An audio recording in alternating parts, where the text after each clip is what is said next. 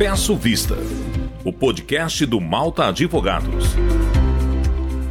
Olá, pessoal, sejam bem-vindos a mais um Peço Vista. Neste espaço, como vocês já sabem, nós tratamos das atualidades mais relevantes no campo do direito e da política, sempre guiados por especialistas. Bem, depois de 10 anos, voltou ao debate o projeto de novo Código de Processo Penal agora com as discussões correndo no âmbito da Câmara dos Deputados. Um momento, entretanto, questionável para trazer à tona o debate, considerando que a atividade presencial no Congresso está muito restrita e os esforços no âmbito do legislativo estão concentrados no enfrentamento da pandemia e, naturalmente, de suas consequências para toda a sociedade. Em termos gerais, a crítica que vem sendo etoada é a seguinte: depois de 10 anos na gaveta, será esse o momento de se discutir o projeto de novo Código de Processo Penal? No último mês, o relator da matéria, João Campos, apresentou um relatório com inúmeras alterações em relação ao seu texto anterior, apresentado no ano de 2018. Algumas dessas inovações têm despertado, entretanto, bastante atenção. Para adentrar nas discussões em torno do projeto, nós contamos hoje com a presença dos sócios Felipe Cunha e Tarlen Nascimento. Sejam muito bem-vindos, Felipe, que faz sua estreia hoje. Seja bem-vindo, Felipe. Olá, Nathalie. Muito obrigado pelo convite. É um prazer enorme estar aqui com vocês e poder bater esse papo. Tarlen também, muito bem-vindo, que já é aqui figurinha carimbado no nosso podcast. Muito obrigado, Nathalie, por mais um convite. É um prazer participar novamente de um debate tão importante para o nosso sistema jurídico brasileiro, o novo Código de Processo Penal. Vamos lá. Tarlen, então comecemos por você a respeito da tramitação do projeto de novo código. É um projeto, como eu havia dito, bem antigo, ele data de 2010, não é isso? Sim, Nathalie. Na verdade, esse projeto teve início no Senado Federal no ano de 2009, de autoria do senador José Sarney, ex-senador no instante. Esse projeto foi aprovado em 2010 pelo Senado e encaminhado para a Câmara dos Deputados. A Câmara dos Deputados eh, recebeu esse projeto em 2010, mas somente em 2016 foi instalada uma comissão especial destinada a proferir parecer para esse novo Código de Processo Penal. É importante destacar que o regimento interno da Câmara dos Deputados ele prevê um processo mais complexo para aprovação de projetos de código, com a designação de relatores de matérias, sendo assim, mais parlamentares participam do processo de elaboração desse parecer. Em 2016, essa, reunião, essa comissão foi instalada, ela durou dois anos e terminou-se a legislatura sem a aprovação do parecer na comissão especial e perdeu-se todo esse trabalho realizado ao longo de dois anos. Novamente, o deputado Rodrigo Maia, ainda presidente da Câmara dos Deputados, instalou novamente essa comissão em 2019. O deputado João Campos foi designado relator mais uma vez, pois era relator na legislatura anterior, e ele trabalhou esse projeto durante esses dois anos, na verdade, agora até 2021, três anos de tramitação. Recentemente encerrou-se o prazo da comissão especial para proferir parecer sobre esse projeto. E o presidente da Câmara, agora, deputado Arthur Lira, ele não está propenso a prorrogar mais uma vez o prazo da comissão especial. Sendo assim, está ocorrendo uma celeridade para tentar se apresentar um parecer. É importante destacar que essa celeridade levou o relator a apresentar uma nova minuta de substitutivo, momento esse que gerou grandes preocupações para várias entidades que atuam no cenário jurídico brasileiro, sendo essas entidades de carreiras das segurança pública, magistratura, Ministério Público, que atuam diretamente na atuação finalística com o Código de Processo Penal. Todas essas entidades se manifestaram no sentido de que o substitutivo precisa ser aprimorado. O próprio relator da matéria, deputado João Campos, e o presidente dessa comissão especial, Fábio Trade, sugeriram abrir um prazo e audiências para que essas entidades pudessem entregar suas sugestões de alterações para o substitutivo, sendo que o relator recebeu essas sugestões e no momento está analisando-as. E Tarlen, de encaminhamento, assim, nós sabemos que a oposição dessas entidades e da sociedade civil, em grande maioria, foi muito forte a pautar a matéria no momento. Então, de encaminhamento em termos de tramitação, o que deve acontecer agora com esse substitutivo apresentado pelo relator da matéria, o deputado João Campos? Ele deve prevalecer? Deve ser apresentado novo parecer? Em que termos estamos no momento? Sabe-se que estão ocorrendo várias reuniões pelos. É em que os membros da comissão especial estão discutindo as sugestões de alterações encaminhadas pelas entidades e muito provavelmente o relator apresentará uma nova minuta de substitutivo. Porém, o deputado Fábio Trade apresentou um requerimento para que a comissão tenha o seu prazo prorrogado a fim de deliberar o parecer, mas sabe-se, as informações está sendo veiculado de que o presidente da Câmara, Arthur Lira, não tem o interesse em prorrogar, mas sim instituir um grupo de trabalho que continuará discutindo esse parecer a fim de aprimorá-lo antes de levar ao plenário da Câmara dos Deputados. A despeito, então, da possibilidade de esse parecer não ser o final, que vai de fato ir à votação na Câmara dos Deputados, é interessante a gente retomar e destacar alguns dos pontos principais que foram introduzidos pelo relator João Campos. E é sobre isso que eu chamo você, Felipe, a comentar um pouquinho sobre. Felipe, assim, na sua percepção, quais as inovações desse último substitutivo apresentado pelo João Campos que vale a pena um destaque? Bem, Nathalie. É, inicialmente, a questão relacionada à justificativa do código, né? É importante destacar que se trata de um código que data de 1941, portanto, um código instituído durante o Estado Novo e que teve forte influência da Constituição de, de 1937, que é uma Constituição sabidamente que, que se abeberou ali na, na Constituição polonesa, que era uma Constituição de viés fascista. Então, é o processo penal necessita ser modernizado, necessita é, ser adequado aos preceitos constitucionais, ao nosso Estado democrático, que foi fundado em 1988. Então, tem sido essa a justificativa usada para a propositura do novo Código de Processo Penal. Claro, isso não significa dizer que o nosso código está completamente obsoleto e a gente precisa é, aprovar um novo código de forma assodada e, e sem debate público, né? Até porque de lá para cá tivemos inúmeras reformas, principalmente em 2008, 2009, tivemos reformas importantes, então o nosso código não é totalmente obsoleto, mas de fato é importante modernizar e estar de acordo com os preceitos constitucionais de 88. Com relação às alterações, é, a gente pode dizer que tivemos grandes alterações. Dentre as alterações que a gente pode destacar, podemos começar pelo Tribunal do Júri. É, há algumas propostas importantes, principalmente na parte de votação e debate. Né? Entre essas alterações está, por exemplo, a extinção da incomunicabilidade dos jurados. Os jurados hoje eles não podem se comunicar entre si, né? É, há essa vedação. Então, cada jurado ele vota conforme a sua própria consciência, sem exercer influência e sem ser influenciado por outros jurados.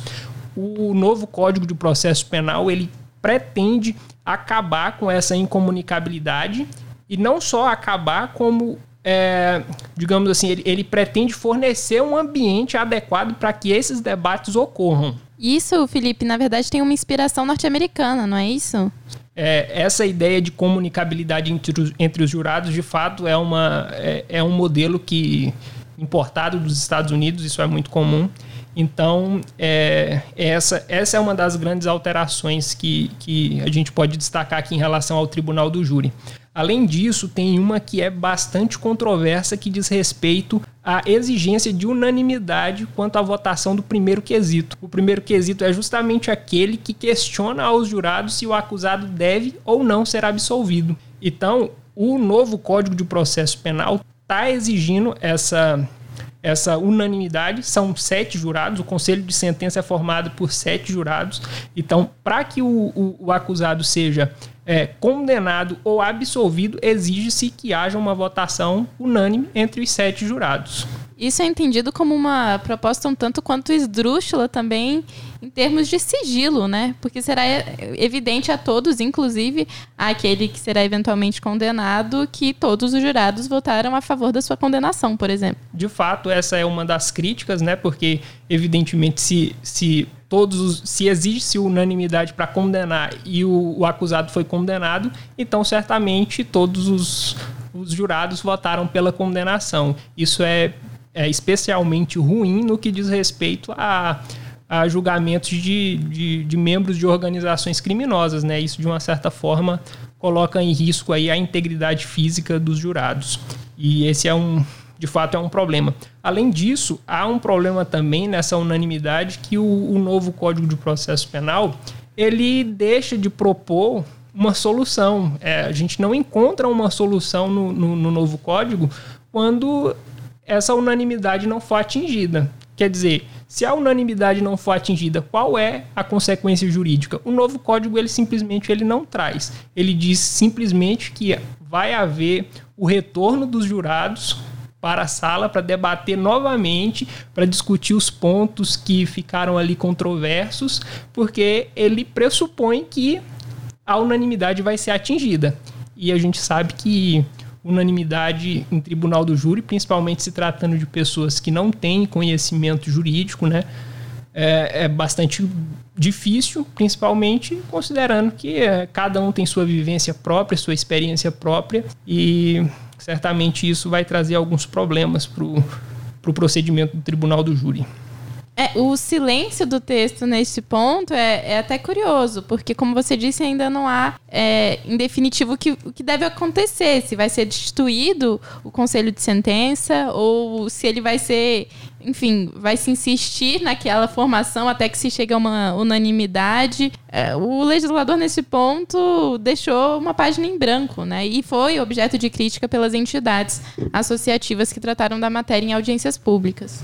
Exatamente, Nathalie. A gente observa pelo cenário que, que, que se formou durante essa comissão especial, o relator foi pouco receptivo para as sugestões e, como o Felipe comentou agora, há essa problemática. Ele já emitiu vários substitutivos preliminares, várias versões, e até agora não há nenhum substitutivo como uma solução, por exemplo, para esse caso que é muito importante dentro do código. É, de fato. Estão se aventando a possibilidade de dissolução do júri e a convocação de um novo júri, mas de fato isso, é, sei lá, a gente poderia pensar em até uma prorrogação infinita de diversos julgamentos, principalmente em casos controversos, né? Principalmente em casos controversos que a unanimidade de fato vai ser algo complexo de se atingir. Além disso, outro ponto no tribunal do júri que eu também achei bastante interessante é a questão de um quesito genérico. Seria o segundo quesito que diz respeito, é, é, esse quesito, na verdade, há um questionamento aos jurados se a, a acusação sustentada pelo Ministério Público em plenário deve ou não ser alterada. Ou seja, é um quesito extremamente genérico e, a meu ver, isso de uma certa forma violaria tanto a soberania dos vereditos quanto os próprios direitos e garantias fundamentais do acusado, porque primeiro o júri não sabe exatamente o que está votando e quanto a, aos direitos e garantias fundamentais do acusado a gente pensa é, na ideia de que o júri ele tá, se ele votou pela acusação, então em tese ele está propenso a concordar com tudo que o Ministério Público está sustentando em plenário. Então isso é um problema. Eu acho que isso deveria ser mudado, principalmente para que os quesitos sejam feitos de forma pontual. Né? Questione-se a respeito das, das qualificadoras, das majorantes, enfim. É, são esses os pontos do júri.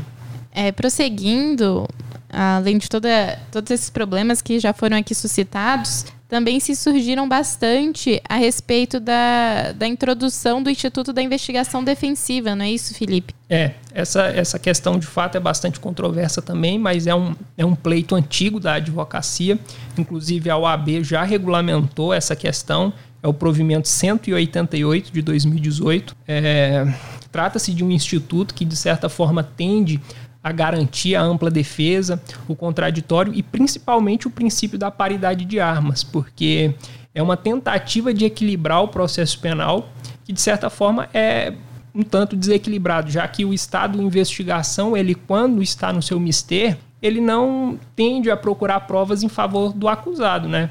E além disso, o Ministério Público quando recebe aquele material probatório, ele tende a garimpar aquelas provas e levar ao processo penal aquilo que está contra o acusado e não aquilo que está em favor. Então a investigação defensiva tende a equilibrar o processo penal imprestível ao princípio da paridade de armas.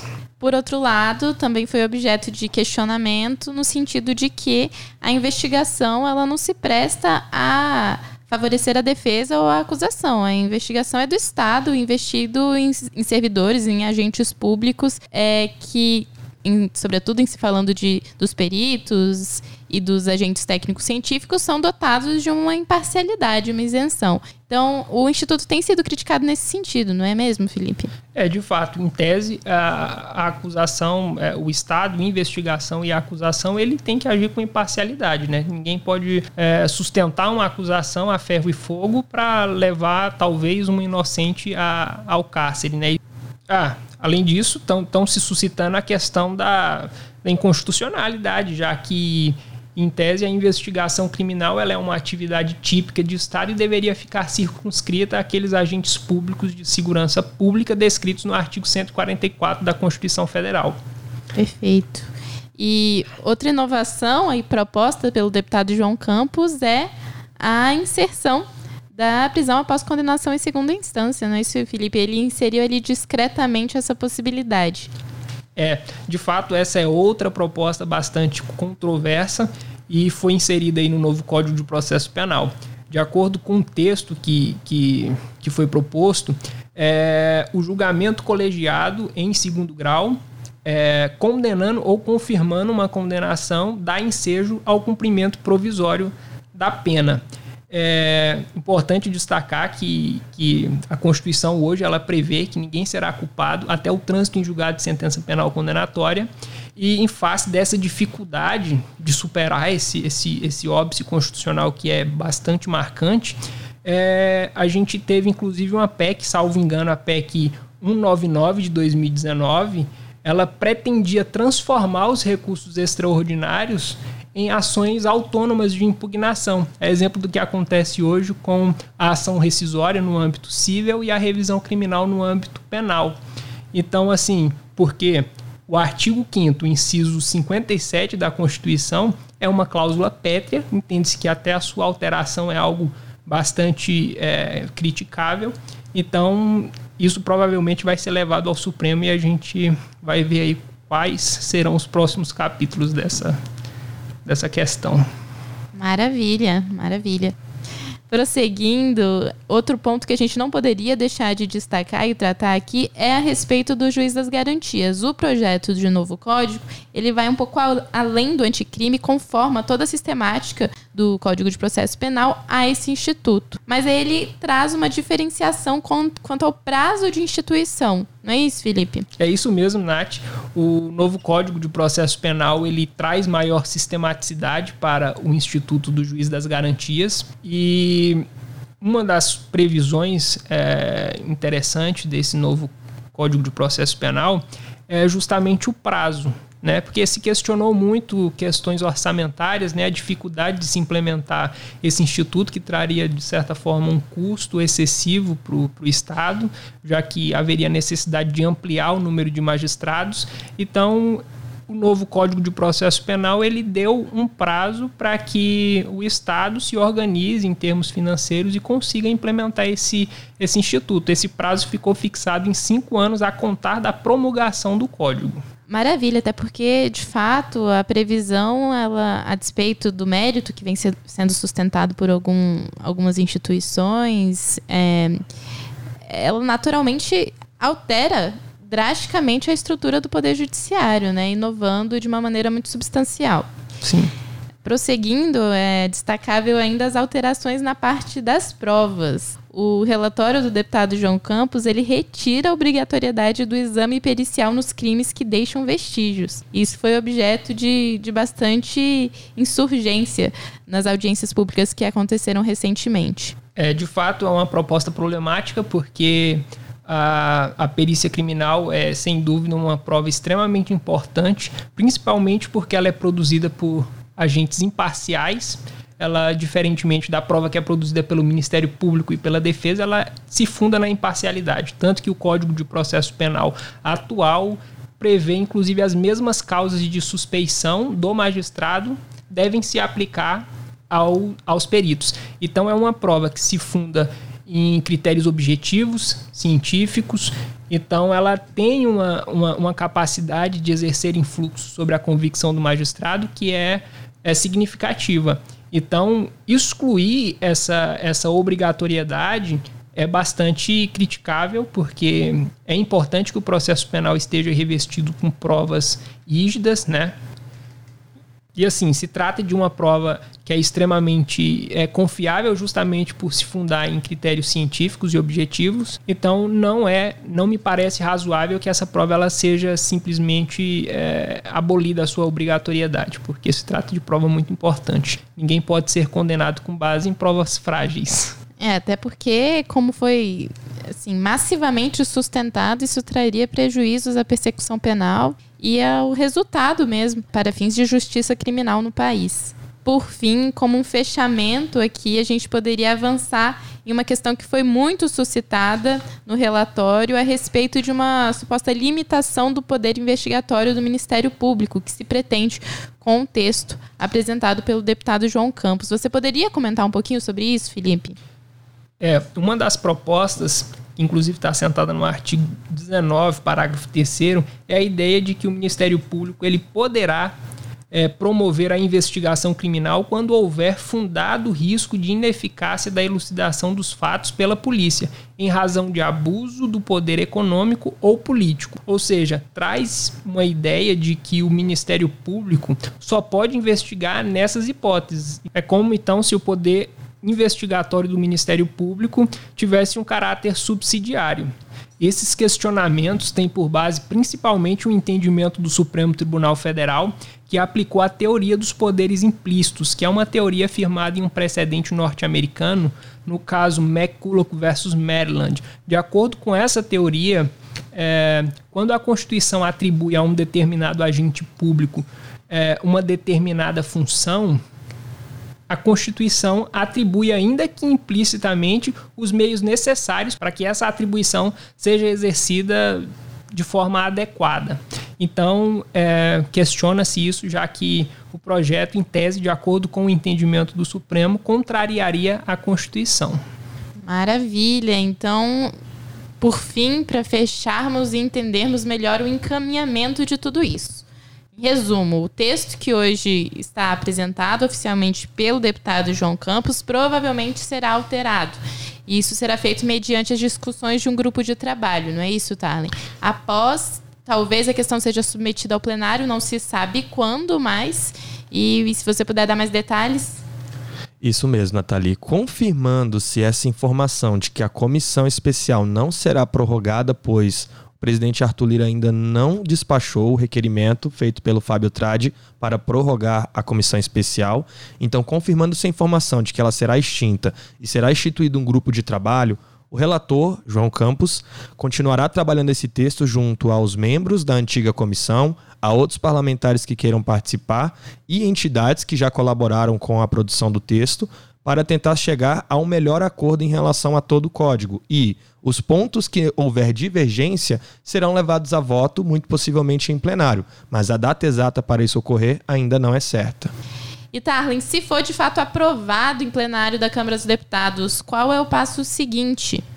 Bom, como falamos no início desse programa, o texto se iniciou no Senado Federal. Então, se a, a, Câmara já está alterando substancialmente por meio de vários substitutivos, e quando aprovado, será remetido ao Senado para que o Senado se manifeste se acata ou não as alterações feitas pela Câmara.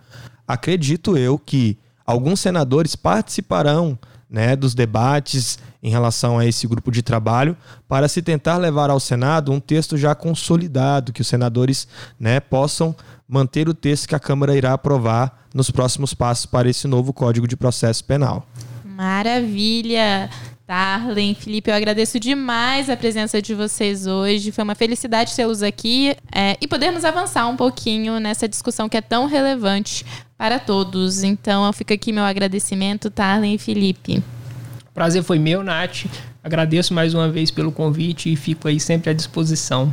Prazer também é meu, Nath. É muito bom colaborar, participar desses debates que a gente faz aqui no Peço Vista. Com certeza nós teremos novos passos e é importante levar a todos os nossos ouvintes essas informações tão importantes. Eu agradeço por fim, como sempre, aos nossos ouvintes. Continuem conosco e sigam bem informados. Você ouviu Peço Vista, Peço Vista. o podcast do Malta Advogados. Siga nossas redes sociais e confira esse e outros episódios no site maltaadvogados.com.